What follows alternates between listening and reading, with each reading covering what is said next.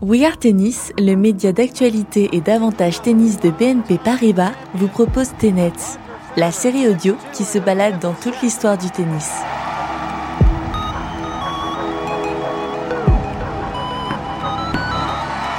Épisode 3 Jim Courier, un Américain à Paris.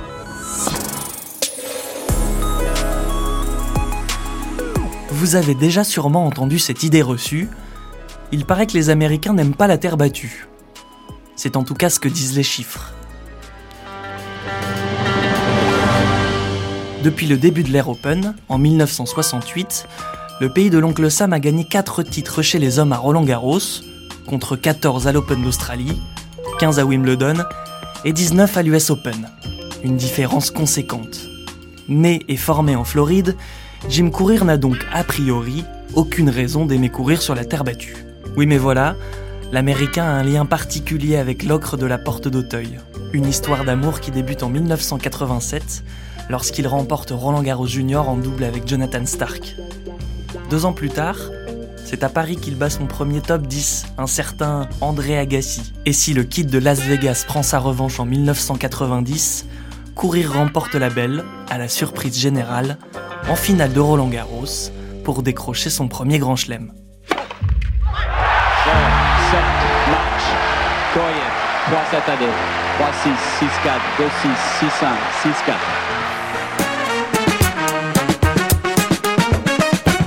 Ce n'est donc pas le même courir qui débarque à Paris pour défendre son titre sur l'édition 92 de Roland Garros. Déjà car le Rock a chippé la première place mondiale à Stéphane Edberg, mais aussi car il vient de remporter l'Open d'Australie en battant en finale Stéphane Edberg.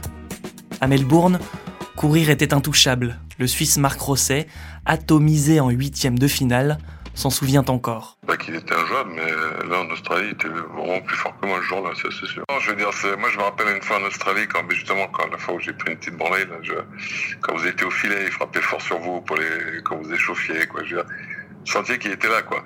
Mais moi j'ai toujours aimé, parce qu'en plus c'était un ami hors terrain, donc euh, on pouvait se mettre des on pouvait, ouais, comme un, comme un Coupe Davis où c'était chaud euh, pendant la rencontre, mais euh, une fois le match fini, on était des bons potes. Donc moi j'ai toujours aimé jouer contre lui. Rassure-toi, Marc, tu n'es pas le seul à avoir subi la loi de l'homme à la casquette durant ce début d'année 92. Car Jim Courir a aussi remporté le tournoi de Rome pour arriver porte d'Auteuil en étant invaincu depuis 16 rencontres consécutives. Et spoiler, ce chiffre va augmenter. Au premier tour, l'Américain écope de Niklas Kroon, un Suédois issu des qualifications. Et même s'il est sur son nuage, Courir débute par un set accroché, remporté au tie-break. Personne ne le sait encore, mais ce sera le seul jeu décisif de son tournoi. La suite ressemble à une promenade de santé. Le Rock ne fait qu'une bouchée de ses adversaires. Il y a d'abord Thomas Muster, demi-finale en 90, et qui vient de remporter le tournoi de Monte Carlo. Puis Alberto Mancini, puis le vainqueur chez les juniors un an plus tôt, Andrei Medvedev, à chaque fois en 3-7 gagnants. Mais en quart de finale contre Goran Ivanisevic, Courir perd un set. Le premier et le dernier du tournoi.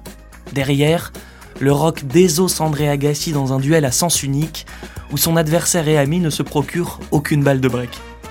Et en finale, c'est Petre Corda qui plie sous les balles. Je, match Coréen. En manche à 0, 7-5, 6-2, 6-1. Battling Jim qui s'impose en 3-7, 7-5, 6-2, 6-1. Corda n'aura fait illusion que dans la première manche. Aussi, je, voudrais dire un grand merci pour tous les ramasseurs de balles, euh, le juge arbitre. Euh, excusez-moi, je parle comme un vache espagnol, mais... Euh, Il a du talent et de l'humour, Jim Courir.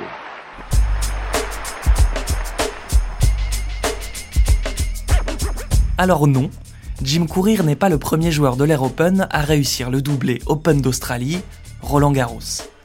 Les plus anciens se souviennent de Rod Lever en 1969 et de Mats Wilander en 1988. Quant aux plus jeunes, il suffit de remonter à Novak Djokovic en 2016 et 2021. Non, Courir n'est pas non plus le premier joueur à avoir gagné Roland Garros en ne perdant qu'un seul set. D'ailleurs, certains en ont même perdu zéro. Si si, il y a eu Staz, Björn Borg à deux reprises et un certain Raphaël Nadal à quatre reprises. Il n'empêche que l'exploit de courir est resté dans toutes les mémoires, puisque tous ses adversaires pesaient, à eux 7, à la fin de leur carrière, 32 Masters 1000 et 11 tournois du Grand Chelem. Dis-moi qui tu bats, et je te dirai qui tu es. Quelques mois plus tard, au début de l'année 1993, Jim Courir continue sur sa lancée et remporte un second Open d'Australie. L'homme au coup droit surpuissant a alors 23 ans et pense régner sur le tennis mondial pendant encore de nombreuses années. Raté. Il subit l'éclosion de Sergi Bruguera, qu'il bat en finale de l'édition 93 de Roland Garros, puis en demi-finale un an plus tard. Mais il est aussi et surtout victime de la montée en puissance de l'impitoyable Pete Sampras, impérial face à courir, en finale de Wimbledon 1993. À ce moment-là, l'homme à la chevelure rousse aurait pu s'agacer et perdre son sourire en dehors des cours. Mais ça n'a pas été le cas, à en croire son ami Marc Rosset. Ouais, il donnait pas son nom à l'hôtel, il était toujours sous des noms. Euh, je crois que c'était des noms qui étaient basés sur le film de Quentin Tarantino, là. C'était Monsieur Pink ou des trucs comme ça. Et euh, non, c'était sympa. Non, parce qu'il parlait, il parlait bien, il parlait français. Il avait une copine française à l'époque et euh, donc on parlait. Je me rappelle une fois même, euh, c'était quoi on, attendait un transport aux Jeux Olympiques, on discutait. Moi, j'ai toujours eu des bons contacts avec lui. C'est toujours un type que j'ai j'ai vraiment adoré et, qui était vraiment sympa d'avoir des discussions avec lui. À croire qu'il avait une double facette, car voilà qui ne ressemble en rien au rock qui lançait des pralines et des regards sombres sur le cours. Et voilà, tout le monde a envie de gagner, il avait un fort caractère, euh, mauvais perdant aussi, et donc moi franchement c'était encore une fois, c'était, j'ai aucun problème avec lui sur le terrain, mm. je veux dire, euh, gagner ou perdu contre lui, euh, ça a toujours été des des, des, des, matchs sympas quoi. J'ai, honnêtement, c'est vraiment un type mm. que, que j'aimais beaucoup, donc j'ai jamais eu aucun problème sur lui sur le terrain. Je veux dire, moi, quelqu'un qui, qui, a une personnalité, qui a envie de gagner, qui vous le fait sentir, ça me dérange pas du tout. Juste au contraire, ça, peut, ça fait des, bons fights. Jim Courir a beau n'avoir que 23 ans en 1993, il semble déjà sur le déclin. Physiquement déjà, puisque ses mines de fond de cours font moins mal aux adversaires. Et mentalement, l'Américain n'y est plus du tout. Il semble perdre sa motivation. Tenez, petit exemple. Alors que d'habitude il mange un bout de banane et boit un peu d'eau à chaque pause, lors de son match au Masters de fin d'année en 1993 contre Andrei Medvedev, courir lit un livre à chaque changement de côté. Oui oui, un livre c'est clair que pendant deux ans, je veux dire, entre l'Open d'Australie, euh, Roland Garros, il était même souvent demi-finaliste euh, à Wimbledon, souvent éliminé par Sampras. Je veux dire, le mec était vraiment ultra compétitif, mais j'ai peut-être l'impression que des fois, ça, ça lui demandait beaucoup. Peut-être pour ça qu'il a peut-être pas duré aussi longtemps que, que des Sampras ou des choses comme ça. J'ai, euh, quelqu'un qui est vraiment axé sur le tennis, bien sûr, mais qui a aussi, des, je pense, d'autres centres d'intérêt dans, dans la vie je crois que c'était quelqu'un de, ouais, c'est-à-dire que c'était sur le terrain, il donnait une impression d'espèce de, de, machine euh, comme ça, euh, rouleau compresseur, et, mais en dehors du terrain, c'était quelqu'un qui, qui, avait beaucoup plus de son intérêt. Je veux dire, de jouer de la batterie, de la guitare, de, de, lire, d'autres trucs, quoi. Donc c'était pas que le tennis pour lui. Retraité depuis mai 2000, Jim Courir est toujours le seul Américain à avoir remporté deux fois Roland Garros dans l'Air Open et il devrait garder ce statut pendant encore de longues années, à moins que la nouvelle génération du pays de l'oncle Sam, menée par Taylor Fritz, Sébastien Corda et Frances Tiafoe, ne crée la surprise.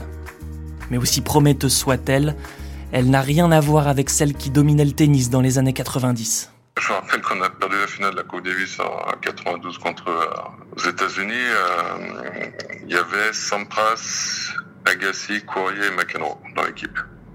Michael Chang n'était pas pris. Donc c'était un peu le Dream Team, quoi, on va dire.